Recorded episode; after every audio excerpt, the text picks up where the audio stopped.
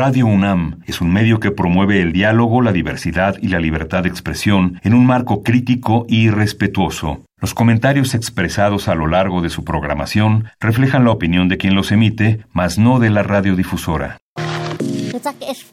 Radio UNAM y el Programa Universitario de Estudios de la Diversidad Cultural y la Interculturalidad de la UNAM presentan Calme Cali, Cali, una ventana para asomarnos a un mundo culturalmente diverso.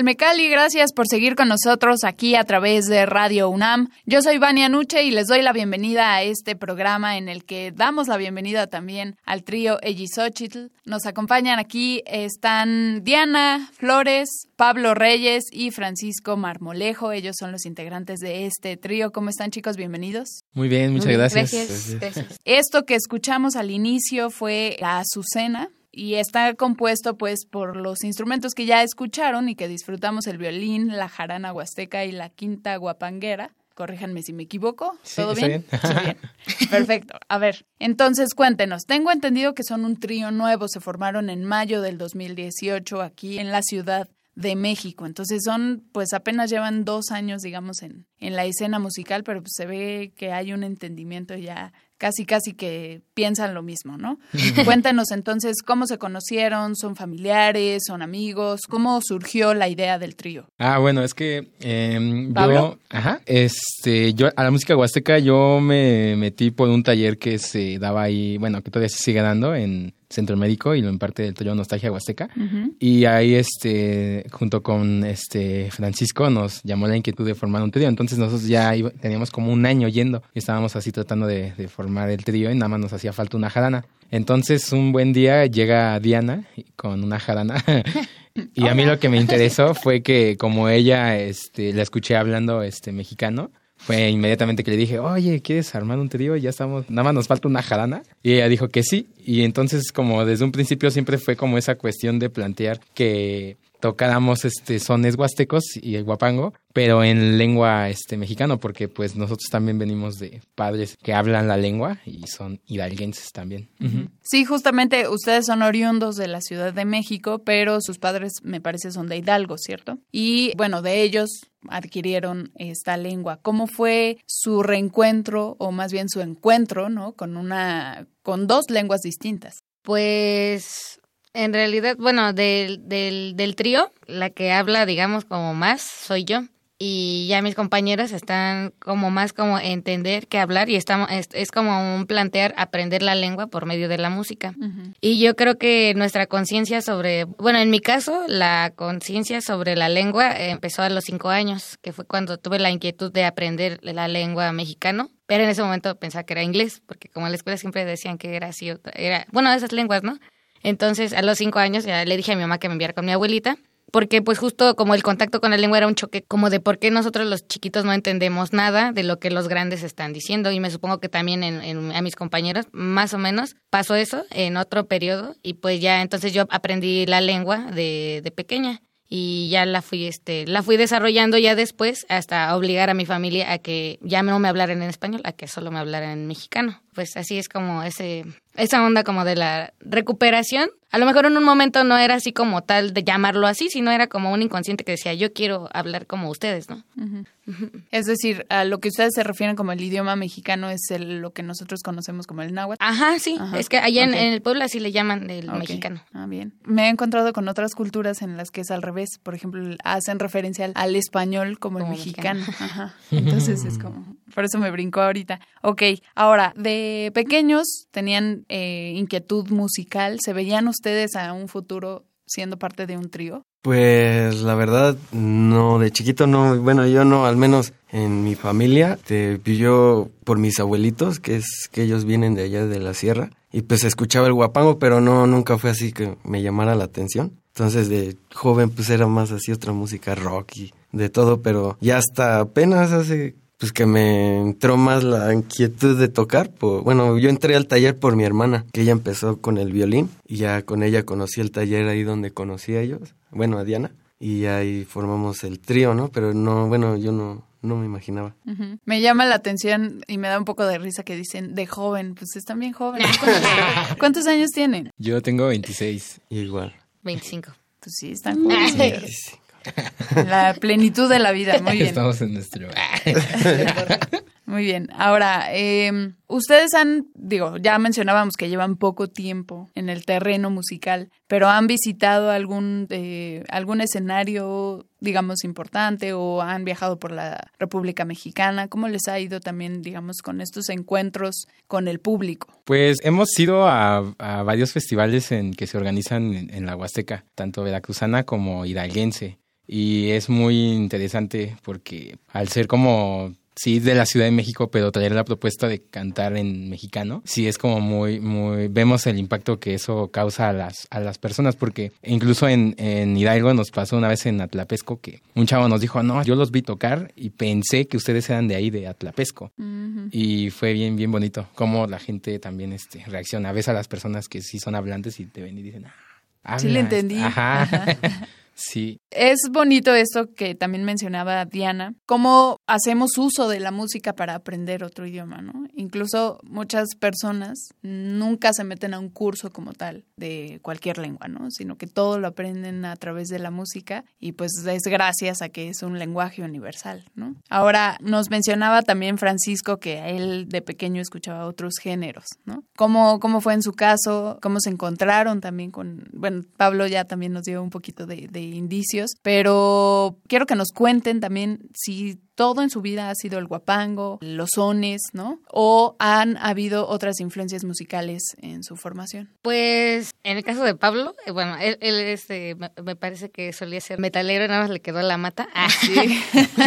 y también este de Francisco, pues también este creo que no sé qué música escuchabas. bueno, de ah, sí, pues de todo un poco ya, pues todo lo que es la influencia de la música aquí como, pues en la en el ámbito de la ciudad, ¿no? Y en mi caso, casi siempre escuché banda de viento y guapango, que es la música tradicional de allá de la Huasteca. Como pues mi familia es este, pues un poco más tradicional, pues casi siempre era lo que escuchaba. De hecho, mi digamos como mi conocimiento musical como de aquí ya fue como hasta pasando el CCH que conocía bandas así como de rock, pero casi siempre era como escuchar banda de viento, danzas de allá del pueblo y pues así. Eh, Selena. En mi caso, pues yo también desde niño escuchaba guapangos y banda de viento, pero a mí me pasó al revés. Yo sí conocí más la parte musical de aquí de la ciudad, como esta onda de la cumbia, por mis papás igual, y después el rock and roll y el jazz y todo este tipo de cosas. Y entonces regresar otra vez al guapango y, ya ponerme en este papel de tocar música, fue que me empezó a, meter en la música huasteca y me empecé a dar así de cosas muy, muy interesantes que pasan en los, en, sobre todo en los pueblos, en donde surgido como el guapango, ¿no? Y los violinistas acá, cuestiones legendarias de músicos que han hecho muchas cosas. Esto también es interesante. A mí me pasó como al revés entonces. Muy bien. Ahora que mencionabas este, estas leyendas, ¿no? Musicales, ¿cuáles han sido sus influencias? ¿Tienen algún personaje que digan, yo quiero seguir su camino, ser como él, imitar un poco también la técnica quizá? Pues yo, mi, mi así mi trío favorito es un trío que se llama trío Tamazunchale, porque mis papás o yo también me siento de allá de y sí de un señor que tocaba la quinta guapanguera que se llama Salvador Artea, que es mi máster, y el violinista de ese trío que se llama Carlos Castillo. Es como mis musicazos top 10. Ah. Muy bien. Diana. Pues me gusta mucho, bueno, de los viejitos, los cantores del pánuco y también un trío que se llamaba cantores de la Huasteca y tenían dos violines, una jarana y la quinta. Y me gusta mucho porque aparte de ellos como fueron los pioneros en, en hacer justamente todo un material en lengua en lengua mexicano y tener ese estilo como de Hidalgo. Y ya actualmente pues quienes me gustan así mucho mucho es el trío Calamar. ¿Ellos de dónde son? Son de Huitzquilititla, Huejutla, Hidalgo. Y a ver, Francisco, confiésanos. Yo en mi caso pues a mí me gusta más este los viejos, bueno, soy más así como cantores del pánuco y el estilo atlapesco, que son, bueno, estilos viejitos que dentro del mismo camino del guapango, uno encuentra así señores ya grandes. Y bueno, eso es lo que a mí más me llama la atención, ¿no? Encontrar sones viejitos o sones que ya están perdidos y que nadie toca por estar tocando siempre el querreque. Entonces hay muchos sones que se pierden, ¿no? Entonces a mí, yo soy más fan de eso, ¿no? Así buscar como tesoros así, tesones, danzas y ese tipo de, de cuestiones, ¿no? Así como dice Pablo, de hay muchas dinastías así de familias, allá en la Huasteca, en Veracruz, Hidalgo, donde se resguarda mucho ese tipo de, de sones antiguos o guapangos. Entonces sí soy más como viejito.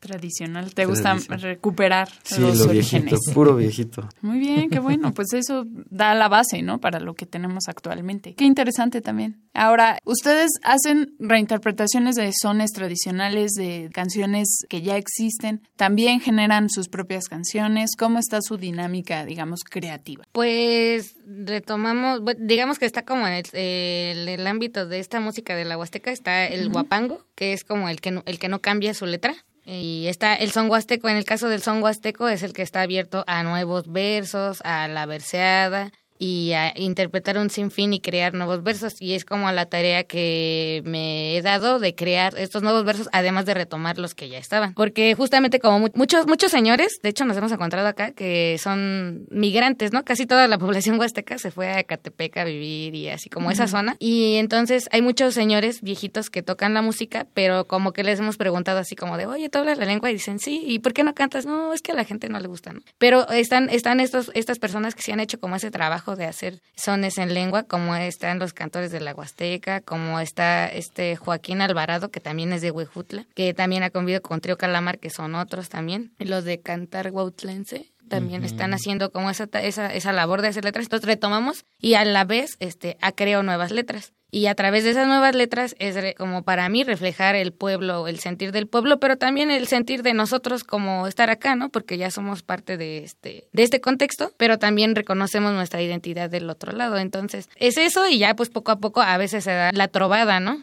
Ya momentos de mucha creatividad y demasiada alegría. Ah, y pues ya es, ese siguiente nivel, ¿no? Que ya es como un poco, digamos, como en el son huasteco, que ya es un nivel más avanzado, ¿no? Ya improvisar versos para, este, ya sea en, mexicano o en español, ya a veces sí ya, ya sale eso así también. Muy bien. ¿Alguna de las canciones que interpretaron es suya o son tradicionales? Son sones de dominio popular, pero con la lírica, en este caso, como dice Dianita, que ella ha hecho esta labor de, de hacer las letras. Entonces, en este caso, solamente las letras o los versos de las canciones son como en este caso sí de, del trío. ok, bien, bien. El tejoncito, por ejemplo. El tejoncito sí es de dominio popular, ese es un, un guapango.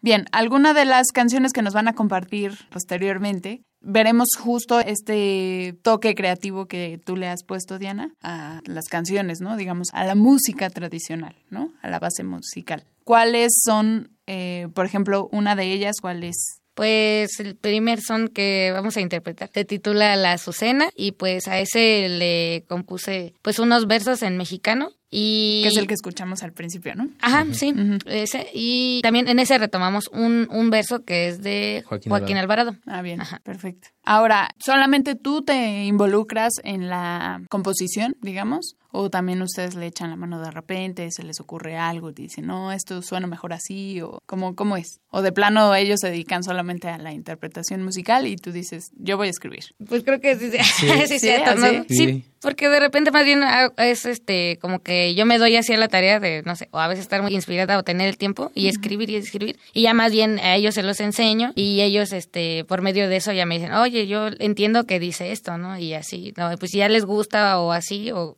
es cuando ya me, me sugieren o me dicen que no, pues podemos ponerlo en tal, el tal son, ¿no? Porque pues así surgen como muchos, muchos versos y ya ellos son como los que les gusta acomodarlo en un son, lo acomodan y así. Buenísimo. Ahora, estuvieron presentes en hace unas semanas en el Día Internacional de la Lengua Materna. Bueno, fue el cierre de esta jornada, ¿no? De la segunda muestra lingüística que organizó la CEPI, el PUIC y diversas instituciones involucradas también con la difusión cultural. Y en este evento, al que también yo acudí, fui testigo, ¿no? De cómo la gente los recibió y es un entorno distinto, creo, porque son más estudiantes, ¿no? Se llevó a cabo en las islas de Ciudad Universitaria. Se siente diferente el calor eh, de un público universitario a un público más local, por ejemplo, en las comunidades de Hidalgo, de Veracruz, a las que han acudido? Pues sí, sí es muy diferente. Sí, en ocasiones, bueno, por ejemplo, como también luego hemos andado así en la calle tocando, luego así entre los tres, ¿no? Nos ponemos a platicar y vemos que así casi siempre cuando hay gente, bueno, es más común por las orillas de la ciudad, bueno, a veces hasta aquí en la ciudad, encontrar a gente que viene de allá de la Huasteca, de la sierra, y pues es diferente, ¿no? A comparación de estar en un evento para gente que a lo mejor no tiene familiares o un acercamiento ahí a la Huasteca, pues es diferente, ¿no? Les gusta y lo aplauden, ¿no? Pero, por ejemplo, yo he escuchado de muchas personas que quieren bailar pero no saben. Entonces están así como que, ay, pues me quedo ahí a escucharlos, ¿no? Pero, por ejemplo, es diferente ya cuando vemos y hay paisanos así de, de allá de la Huasteca, no, pues agarran y ya, se, ya están zapateando y gritando. Entonces es diferente, ¿no? Y también es bonito porque uno pues se siente como allá, ¿no? En comparación cuando hemos estado aquí, pues es más tranquilo. Y allá en, la Huasteca hemos estado en unos festivales y pues sí, allá es otro mundo, allá todos Ahí se, prenden todos, ¿no? Y te piden este sones y trovadas y pues más bien la tarea difícil, el examen está allá, ¿no? Muy bien. ¿Qué otros escenarios han pisado? ¿A qué otra cosa se han enfrentado como pues, trío? Pues, por ejemplo, uno de los escenarios más así fue el Zócalo, el Zócalo de la ciudad. El año pasado, en la primera muestra lingüística indígena, igual nos invitaron al Zócalo y pues pues, es un escenario gigantesco, ¿no? Entonces uno se siente así como chiquito y pues... Intimidado. Ajá, y aparte pues, digamos, no llevamos así como la super trayectoria como... No, y no es que como eso que influya, pero sí te sientes así, ay, ah, ¿no?